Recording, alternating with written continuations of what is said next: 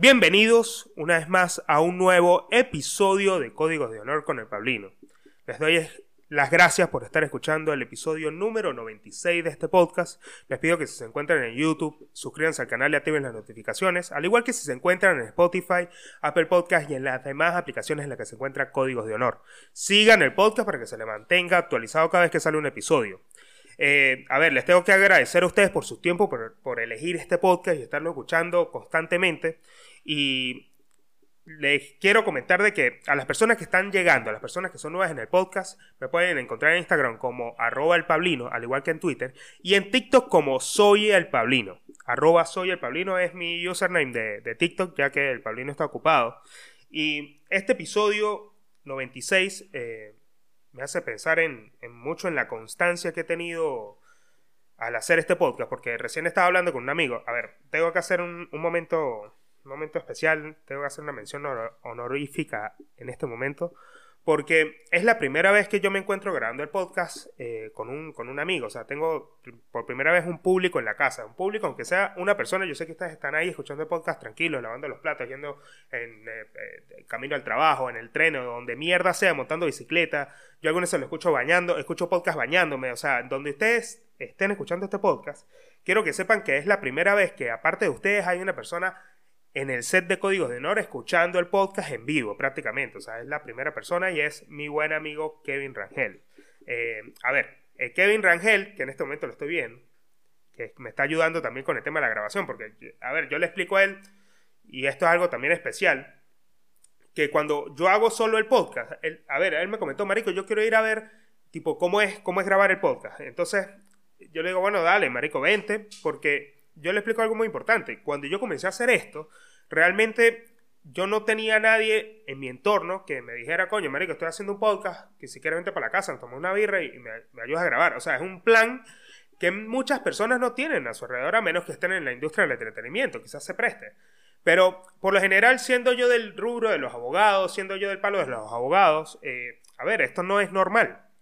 Y es lo que he hablado en otros episodios anteriores, que cuando uno mezcla lo mejor de los dos mundos, puede sacar este, un estilo de vida bastante honorable, por decirlo así, porque vives conforme a lo que realmente tú quieres. Y yo por lo menos combinar el derecho con la parte de tecnología es para mí una ventana que me abre a un mundo de posibilidades. Y esto es lo que me ha permitido llegar al episodio número 96.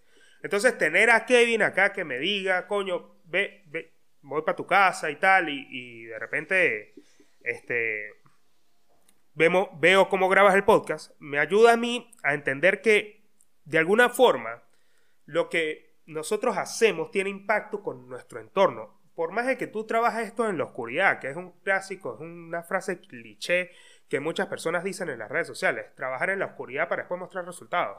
Eh, no tiene mucho sentido si te rodeas de personas que son falsas, eh, o sea, tiene mucho sentido si te rodeas de personas que son falsas, pero cuando te rodeas de hermanos, te rodeas de amigos que, entienden la visión, que entienden cuál es el plan que, no, que uno se traza para poder llegar a un, a un determinado fin, pues uno se siente bastante conforme con lo que está haciendo. O sea, uno agradece que el resultado de sus acciones sea que otra persona también lo note.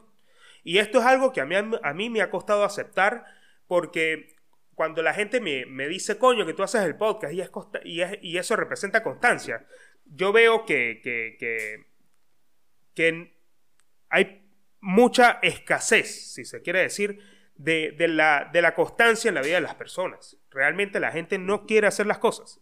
La gente, la gente quiere que las demás personas le hagan las cosas y que, y que le den resultados. Entonces, por lo menos en estos días hablaba, y esto realmente me estoy tomando una birrita aquí, salud, salud con el hermano. Yo me doy cuenta que la, constancia en la vida de las personas es, es digamos, una, constante también al mismo tiempo que, que, hace que no logren lo que realmente quieren. Entonces se dejan llevar por la, idea surrealista de que todo o lo que la mayor, eh, la mayor cantidad de logros que podemos tener en la vida se logra sin esfuerzo y es trabajándole totalmente a otra persona sin, sin, luchar por lo que realmente quieres. Y este episodio número 96 eh, me pone contento porque me, me, hace acercarme a algo que me planteé desde que comencé a hacer este podcast. Y se refiere a que esto es una, una ventana que a mí, en, eh, aparte de mi vida laboral, me da la oportunidad de, de, de que yo haga este proyecto sin, sin ningún afán económico. Y esto era una de las cosas que, que hablaba con, con Kevin en esto, antes de comenzar el podcast, que yo hago el proyecto sin necesidad de querer obtener dinero de él. Y al mismo tiempo, esto es algo que voy a, comprar, contar solamente para la parte de Patreon porque es un cuento bastante personal mío y es que, yo estoy pasando en una situación en este momento donde hay, hay algo que está surgiendo en mi vida muy grande que, que me da como, como ya la perspectiva de vivir bajo mis propias reglas, no trabajarle a un mundo corporativo, salir de ese espacio donde el mundo corporativo de alguna forma, la vorágine del mundo corporativo, yo, yo la comparo como he, he hecho una especie de, analogía de que la vorágine del mundo eh, corporativo, como los trabajos de, de, 9 a 18 horas, son trabajos que, que son como un león. Entiéndase bien como un león, como una fiera. Al mismo tiempo, los proyectos que tú te, te propones como, como cosas de este tipo, como hacer un podcast y demás, escribir poesía, ser cantante, componer, producir, lo que tú quieras. Si tú eres productor, eres atleta, eres lo que tú quieras, o sea, ese, tienes ese, tienes ese eh, eh, espacio donde tú te encuentras cada vez que haces algo. Eh, yo siento que cada, cada momento que, nosotros elegimos hacer algo como trabajarle a otra persona y tener también la oportunidad de emprender, nos da la, la oportunidad también de crear otra vorágine que también es comparada con un león. Y ahí se cierra el círculo. Lo que es el mundo corporativo y el mundo del emprendimiento terminan siendo dos leones que en algún momento tú vas a tener que dejar de alimentar uno para poder mantener al otro. E imagina tener dos leones. Tú tienes dos leones, el mundo corporativo, que si lo, alimentas demasiado te come. Y tienes también la parte del emprendimiento que si también lo alimentas demasiado te va a terminar comiendo. Tienes que saber llevar eso, pero en algún, en, en algún momento tienes que matar a uno de esos dos leones porque no vas a poder mantenerlos a los dos. Y hay, esto también se contradice con una ley del poder. Para las personas que escuchan el podcast por primera vez, yo les, lo que les quiero comentar es que este podcast, si bien es de análisis profundo, y esto lo saben muchas personas, lo saben mis amigos, yo, soy una persona que constantemente habla de estas cosas, y es que, o sea, en este podcast yo trato de hacer una reflexión sobre las cosas que pasan a mi alrededor, ¿no? Y me doy cuenta que que en este momento que, de, la parte especial de Patreon que voy a comentar es que yo hay uno de esos dos leones que estoy alimentando demasiado y que ya me, están, me está dando determinados resultados. Entonces en algún momento voy a tener que matar a uno de los leones que estoy planteando en, este, esta situación.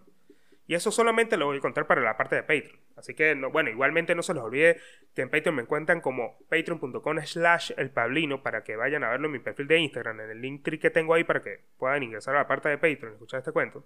Y es que eh, yo en, estos días, eh, para hacerles el cuento corto, a estos días no, hace rato estaba viendo un documental de Netflix que se llama...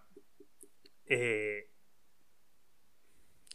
déjame, buscar acá porque realmente no consigo cómo mierda se llama el, documental. Y es cómo lograr la libertad financiera sabiendo administrar bien mi dinero. Es un, es un documental de Netflix que me llama la atención porque imagínense, no sé para los de mi generación si llegaron a ver Stream Makeover.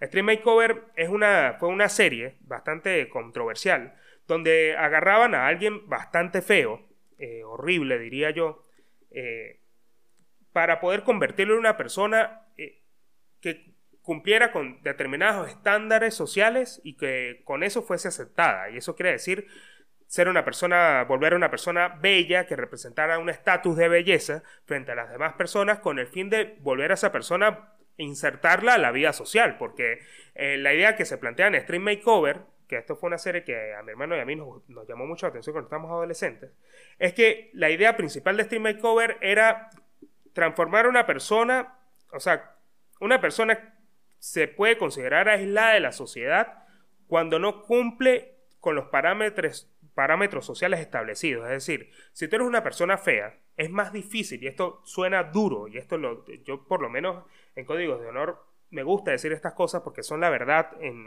y bueno, ojo con las personas que hablan de la verdad, pero considero bajo mi óptica personal, que es un punto de vista como muy cierto y sin tratar de darle tantas vueltas, se ha demostrado que en la mayoría de los tribunales de los Estados Unidos, eh, Estados Unidos y del mundo, se sentencia, eh, hay una diferencia abismal entre las personas que condenan que son bonitas a las que son feas. Hay más porcentaje de, personas condenadas que son feas a las que son bonitas. Las sentencias son realmente, eh, o sea, hay una diferencia abismal. O sea, son muy disparejas. Y esto demuestra de que para tú no aislarte de la sociedad tienes que cumplir ciertos estándares de belleza. O sea, no solamente, no significa solamente eh, ser bello, porque la belleza es una condición genética, quizás no dependemos de eso, pero sí estar bien arreglado, sí estar bien perfumado, sí eh, poder encajar y poder adornar un estilo eh, frente a las demás personas. Y esto algunas veces muchas personas lo consideran un caparazón. Tener que buscar y enfrentar una máscara, ¿no? Y yo entendiendo lo que lo que o sea, viendo este documental, me doy cuenta de que a estas personas, que a similares de Stream Makeover, en vez de hacerlas bonitas, lo que les hacen es tener plata. O sea, le hacen administrar bien su dinero. Entonces se encarga un gurú financiero. Eh, un gurú, bueno, de alguna forma no es un gurú, es un coach financiero eh, certificado por los Estados Unidos y por las redes sociales para ayudar a estas personas a salir de esa situación económica. Es decir, a salir Em, de, de la situación que en este momento no pueden solucionar porque si bien tienen dinero, pero ese dinero no les alcanza para ser libres. Es decir, tienen que estar sometidos a un trabajo de 9 a 18 horas, las 24 horas, los 7 días de la semana, sin tener escapatoria. Y con eso pueden pagar lo básico. Pero estas personas se dan cuenta que realmente ese no es el estilo de vida que quisieran vivir. Y cuando yo pienso en, este estilo de vida que buscan las personas que, de alguna forma tratan de, escapar de la carrera del ratón, que esto le explica Robert Kiyosaki en muchos de sus libros, y esto es un clásico cliché de la carrera de la rata, cuando las personas intentan escapar de eso, hay una especie de fórmula, que es la que explican en el documental, que es realmente si a ti te apasiona un proyecto, y esto lo traigo a colación con el podcast, te va a apasionar un proyecto, tú tienes que tener una fuente de ingresos. Y ojo, que esto no se vea como un consejo financiero. Realmente yo no soy ningún experto en finanzas, ni mucho menos. O sea, yo realmente no sé absolutamente nada de finanzas, solamente he crecido estudiando determinadas cosas que se pueden encontrar normalmente en YouTube. Pero lo que yo he aprendido eh, por diversos libros que he leído, eh, sin que se tome esto como una asesoría financiera o un consejo financiero, es que para tú hacer crecer un proyecto paralelo a tu trabajo, tú tienes que dar, alimentar ese trabajo que aunque no lo quieras hacer, te va a dar el dinero para poder hacer crecer el proyecto en paralelo que tienes al lado. Sencillamente es tener una tienda abierta y abrir otra. Tú tienes que alimentar esa tienda que recién abres para poder hacerla crecer hasta el punto de que puedas convertir esa tienda en la tienda principal. Y yo hablo de esto porque a mí en, todo lo que yo he vivido en este momento con el podcast y al mismo tiempo con mis demás emprendimientos, me he dado cuenta de que necesariamente nosotros, sin, sin tener la fuente de ingresos principal, que digamos es ese trabajo que de alguna forma nos lleva por caminos que profesionalmente a mí me han servido, pero hay otras personas que lo ven como desde un punto de vista muy negativo, porque son cosas que realmente no, no quieren hacer. Y si tú eres una persona que no, algunas veces piensa que su trabajo es una mierda y que realmente no puede salir de esa situación, piensa que también tienes la oportunidad de hacer algo paralelo que te permita tener la vida que sí realmente quieres. Y esto es una, o sea, considero yo que es una premisa que yo utilizo para poder hacer crecer mis proyectos y poder cambiar mi estilo de vida. O sea, eh, poder cambiar lo que yo considero que es la vida que yo quiero vivir. Y aunque, o sea, yo pensando en todo esto y pensando también un poco en el estatus, ¿no? Y esto, esto, o sea, este cambio, este cambio, digamos, brusco, tanto de, de, estilo de vida y de cambiar tu situación económica, también me hace pensar, o sea, justo leía un artículo sobre las Smart Cities. Si ustedes no saben qué es una Smart City, o sea, vayan y googleenlo. Pero las Smart Cities son las ciudades del futuro. Piensen que las Smart Cities son las ciudades donde no, en menos de, yo creo que en menos de 50, 70 años, vamos a estar viviendo en ciudades que en algún momento consideramos futurísticas y dignas de ciencia ficción. Y yo con esto me refiero a la ciudad que se encuentra en el Medio Oriente, que se llama The Line, que tendrá solo 200 metros de ancho y 170 kilómetros de largo, con 500 metros sobre el nivel del mar. O sea, esta es una ciudad, es una Smart City.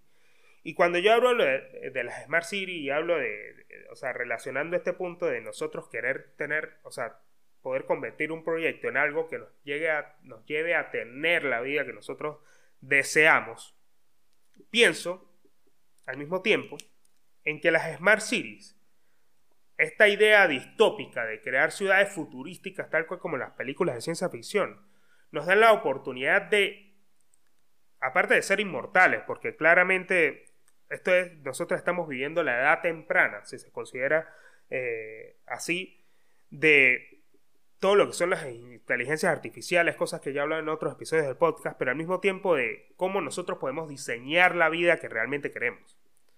Y cuando hablamos de las Smart Cities, yo analizo un poco este proyecto, que termina siendo un proyecto eh, bastante distópico y al mismo tiempo trascendental para la humanidad, porque Mohammed bin Salman, príncipe heredero de Arabia Saudita y presidente de la Junta Directiva Desarrolladora de Neom, eh, anunció los diseños de The Line, una revolución civilizatoria que pone a los seres humanos en primer lugar con un entorno urbano sin precedentes.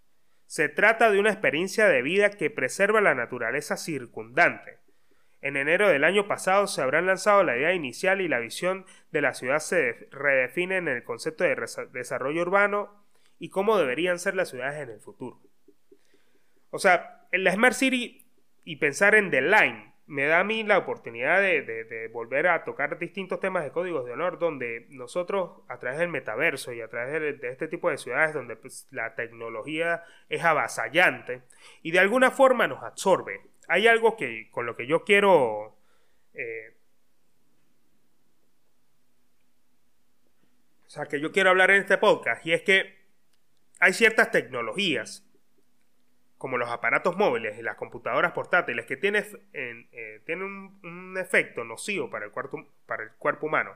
Digamos no nocivo, a ver, perdón, rectifico, o sea, mil años, nosotros vamos, o sea, los efectos y los impactos de la tecnología en nuestro cuerpo van a ser irreversibles. Esto fue un artículo que encontré en el diario Perfil, donde cómo van a ser las personas en, los años, en el año 3000. Yo, en este artículo, que me, me, pone a mí a pensar en cómo nosotros estamos viendo los impactos de nuestros teléfonos en nuestras vidas, estamos viendo cómo la llegada de las tecnologías como las pantallas en todos lados, mantener la cabeza siempre como agachada para estar viendo la pantalla de un teléfono y, y cómo nosotros encorvamos la espalda, cómo nosotros estamos todo el tiempo mirando hacia abajo, eh, nos va a llevar a cambiar la fisonomía de nuestro cuerpo. O sea, este humano tendría la espalda encorvada, el cuello ancho, las manos en garra e incluso un segundo párpado. O sea, a ver, lo de segundo párpado me volvió mierda porque los seres humanos en, los, en el año 3000, imagínense ustedes en el año 3000. A ver, estas son cosas que yo no había visto, fíjense que yo les había comentado a ustedes de una serie que se llama Year Million, que se encuentra en Nat Geo. Esta serie yo hablo mucho porque es una serie de ciencia ficción increíble que te lleva a pensar cómo van a ser los humanos, cómo van a ser, cómo va a ser la sociedad y los humanos en, en el millón de años. Pero ahora estamos hablando que en el año 3000 vamos a tener un segundo párpado. O sea, el cuerpo va a llegar a tener, o sea, nosotros vamos a llegar a tener un segundo párpado. Y esto fue una de las cosas que me volvió mierda porque crearon un modelo 3D que se llama Mindy. Mindy es, digamos, eh, si ahora somos Homo sapiens, eh, en este modelo de fisonomía seríamos Mindy, donde explican cómo los efectos de la tecnología impactarán el cuerpo humano. Y los expertos hablan de que pasar horas mirando tu teléfono tensa el cuello y hace que tu columna pierda equilibrio. En consecuencia, los músculos de su cuello tienden a hacer un esfuerzo adicional por sostener la cabeza. Sentarse frente a la computadora de la oficina durante horas y horas también significa que su torso se tira frente a, a sus caderas en lugar de apilarse recto y alineado. Mierda. Algo similar sucederá con las manos y los brazos, ya que en la forma en que se sostiene el teléfono se puede causar una tensión en algunos puntos de contacto, por lo que las manos se convertirán en una garra de texto, o sea, una garra para mandar mensajes, y los brazos no podrán estirarse más de 90 grados. Verga, pero qué mierda es esta, weón. Marico, es burde loco, weón. ¿Viste lo que es, marico? O sea, si tú tienes... Marico, fíjate, ya, párate, párate, para, párate para que veas esta vaina, weón. Fíjate. Eh, bueno, yo les voy a tratar de poner la imagen para que ustedes vean. Pero fíjate, aquí muestran las manos de garra. muestran el cuello así, la cabeza. Y el segundo párpado, marico. Mierda, qué loco, weón. Sí, obvio. Bueno, o sea, lo que. A ver, al punto que, que, me, que me volvió mierda fue que el cráneo va a ser más grueso. O sea, directamente la tecnología ya hace que nuestro cráneo cambie para ser más grueso. Y debido a los niveles de radiación, a los altos niveles de radiación que el humano se ve expuesto con las tecnologías, la estructura ósea se engrosará para evitar que los rayos lleguen al cerebro. O sea, los huesos se tienen que volver más gruesos para que la tecnología, la radiación de la tecnología no afecte el cerebro. El cristalino del ojo se puede desarrollar evolutivamente de modo que bloquee la luz azul entrante, pero no otras luces de alta longitud de onda como la verde, el amarillo y el rojo. O sea, es un modelo realizado a base de proyecciones científicas que evidencia cuáles podrían ser irreversibles las consecuencias del futuro en la tecnología del cuerpo humano mierda, este, este artículo me volvió mierda. Y yo pensar series al mismo tiempo que comienzan siendo. Esto, esto es muy loco porque, a ver, fíjense que algunas veces las reflexiones, yo algo, algo aprendí, y voy a hacer un paréntesis en este momento, y es que en estos días en una sesión de coaching, eh, mi coach me, habló acerca de las reflexiones, y las reflexiones terminan siendo la, aceptar la verdad más cruda, eh, tal cual y como la vemos, ¿no? O sea, que ¿Qué nos deja esa reflexión? ¿Qué nos deja ese espacio? ¿Qué nos deja esa situación? ¿no? Y cuando yo pienso en, en, que nosotros al mismo tiempo en este momento se están, o sea, el fenómeno, a ver, yo llegué a Line, a The Line, a esta Smart City, porque la vi en TikTok, o sea, ya se comenzaron las construcciones para la construcción, o sea, para los movimientos de tierra para la construcción de esta Smart City. Y este príncipe está llevando la vida del ser humano a otro nivel y con nosotros al mismo tiempo proyectándonos eh, a tecnologías que van a cambiar la forma de nuestro cuerpo, pienso eh, y fantaseo cada vez más con la idea de que el ser humano tiene que convertirse necesariamente en un cyborg para poder afrontar el futuro que le viene. Porque cada vez nos damos cuenta, y esto es un, un, resumen que yo hago, analizando estas dos, dos estas dos noticias, es que cada vez nos damos cuenta de que la, eh, la Big Data, eh, la información, la sobreinformación, la cantidad de, información que hay disponible en cualquier momento, en cualquier lugar, en cualquier lado, es abrumadora para nuestro cerebro y que en algún momento no vamos a poder, eh, o sea, lo que hablaba en estos días con, con dos ingenieros en telecomunicaciones es que la tecnología va a llegar a un punto que nos va a absorber sin necesidad de que nosotros la entendamos la tecnología nos va a absorber, porque cuando se abarate el costo de la producción de, de, los, de, los, de los artículos para ingresar al metaverso y que sea a través de estas gafas como las que yo tengo puestas, vamos a poder, o sea, vamos a ser absorbidos por la tecnología y nuestro cerebro va a tener que verse empujado, si quiere sobrevivir, a poder procesar información de manera abismal. O sea, es decir, teniendo un dispositivo como el Neuralink de Elon Musk. Con eso, o sea, pienso que, los humanos se enfrentan a una revolución civilizatoria que describe muy bien lo que hemos planteado desde hace muchos años a través de libros. Porque por lo menos la planificación urbana, lo que habla este artículo, los diseños para las comunidades eh, de esta ciudad de Line en capas, en capas verticales se definirán, o sea, desafiarán las tradicionales ciudades planas y horizontales y crearán un modelo para la preservación de la naturaleza y una mejor habitabilidad humana.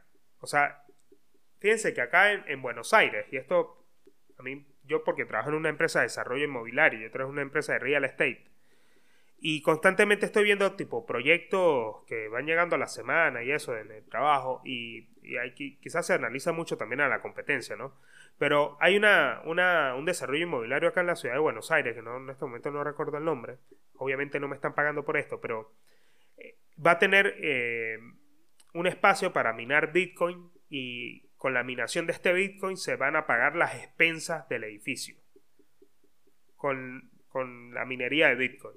Y con la energía utilizada, o sea, porque fíjense que para poder minar estos Bitcoins se van a tener que comprar plantas eléctricas, se va a compensar el gasto de luz con todos los departamentos, es decir, que la luz va a ser mucho más económica.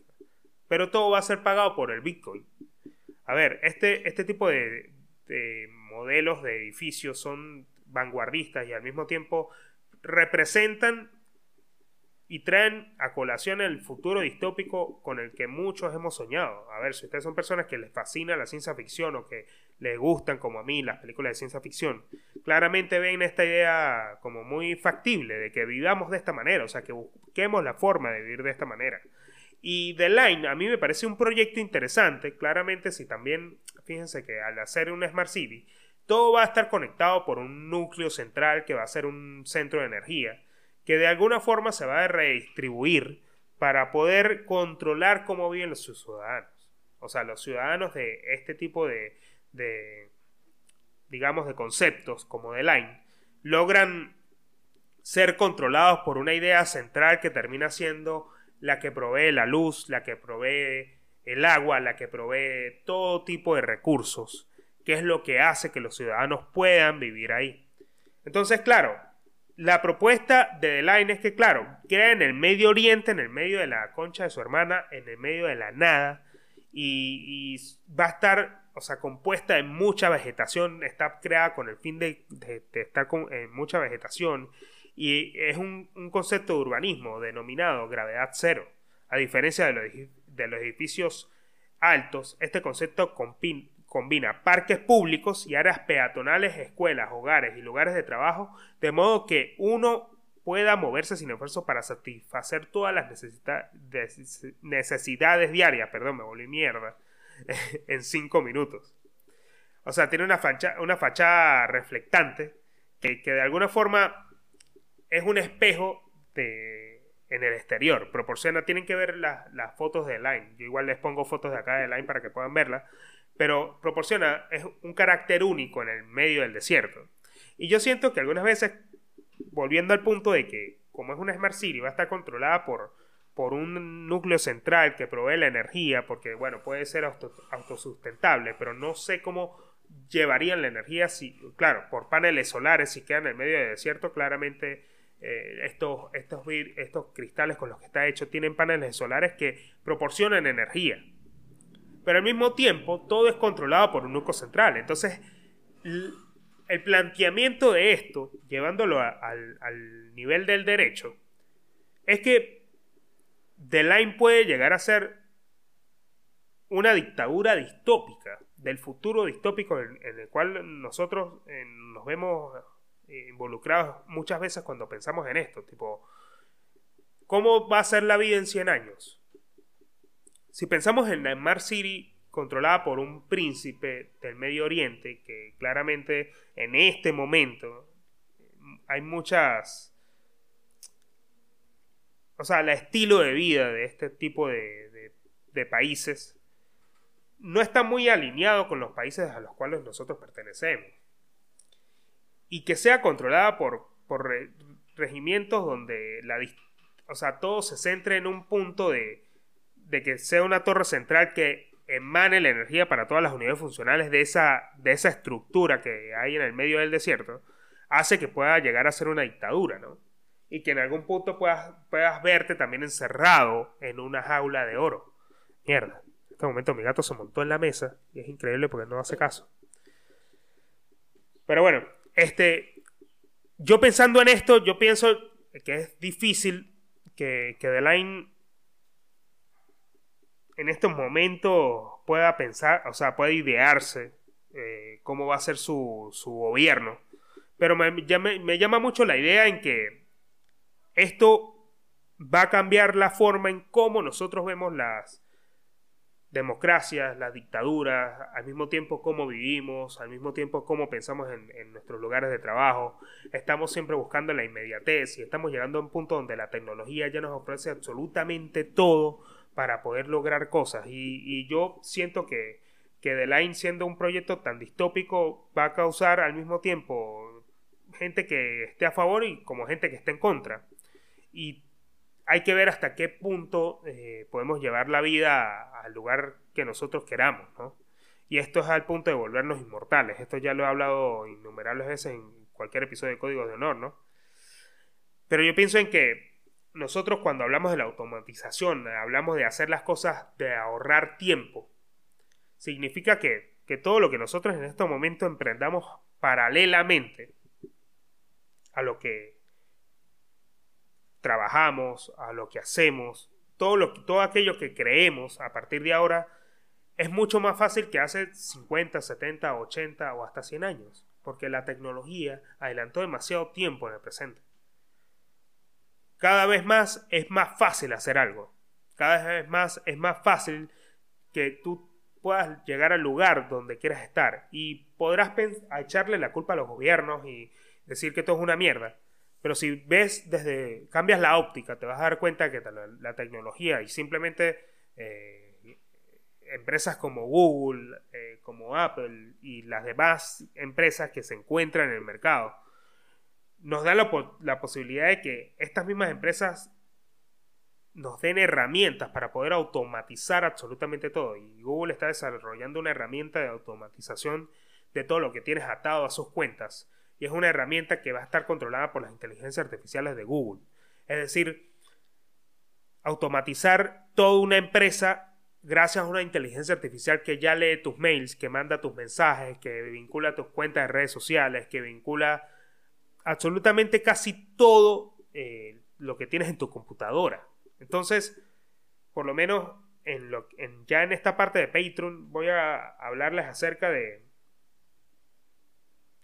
de cómo estoy pensando yo que voy a automatizar la empresa y esto para que ustedes tengan en directo un testimonio de alguien que realmente está eh, trabajando para que una empresa pueda fundarse y pueda seguir creciendo.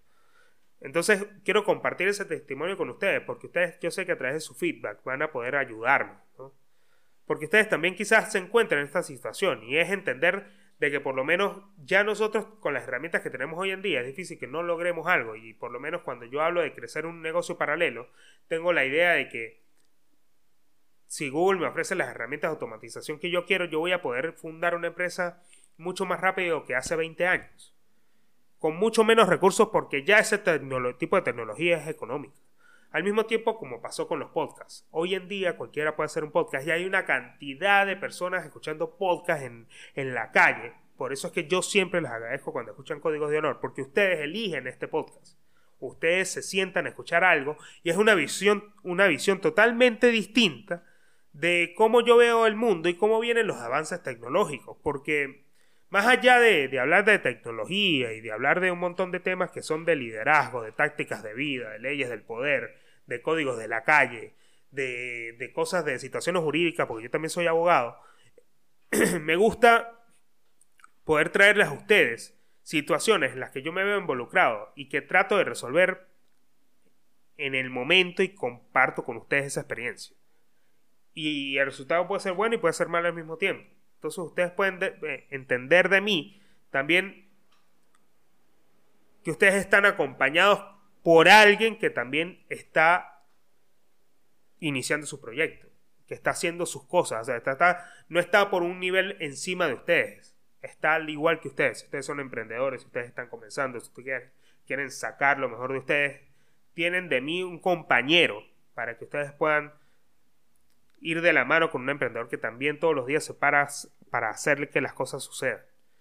Y siento que un ejercicio, para concluir, un ejercicio fundamental a la hora de, de crecer y de, y de poder analizar cómo nosotros solucionamos problemas con nuestra cabeza, con nuestro ingenio, ¿no? Es preguntarnos qué nos deja esa situación. ¿Qué nos deja cada situación que nosotros vivimos? Si eres emprendedor, si estás haciendo algo, si estás buscando la forma de salir adelante, como todos los que, los que escuchamos esto, siento que tienes que analizar mucho más situaciones que te dejan un, que te dejan algo, porque todas las situaciones siento que te dejan algo. Entonces, si tú te pones a pensar qué te deja la situación, tú encuentras respuestas a preguntas que te puedes haber preguntado hace mucho tiempo. Porque defines tus sentimientos, defines cómo te sientes en ese momento. Y tú dices, esto me hace bien y lo quiero tener en mi vida o lo tengo que descartar porque realmente me hace mal. Y ahí es cuando caen los parámetros de lo que está bien y lo que está mal. Y eso lo defines tú solamente. No lo define el Estado, no lo define tus círculos de amigos, ni tu familia. Lo defines tú. Por eso que te encuentras escuchando este podcast, encuentras escuchándote dentro de una comunidad que cree en los códigos y cree en, en tener esto como una premisa. Y yo con esto ya concluyo para pasar a la parte de Patreon. Así que si se encuentran escuchando este episodio por, por, YouTube, les doy las gracias por llegar a este momento en Códigos de Honor y les pido que se suscriban al canal y ya tienen las notificaciones, al igual que se encuentran en Spotify y Apple Podcast y en las demás aplicaciones en las que se encuentran Códigos de Honor. Claramente lo que tienen que hacer es seguir el podcast y nada más. O sea, normalmente lo siguen y se mantienen actualizados de cada episodio cuando sale todos los domingos. A ver, en Patreon no se les olvide que tienen el tier de Goodfellas para que se encuentren un poco más incorporados a una comunidad que sigue creciendo y que ustedes con sus escuchas pues hacen que no deje de, que yo les pueda dar lo mejor de mí. De que cada vez les ofrezca un contenido distinto y, que tenga una óptica eh, típica del Pablino. Así que nada, nos vemos en un próximo episodio de Códigos de Honor. No se les olvide suscribirse al canal.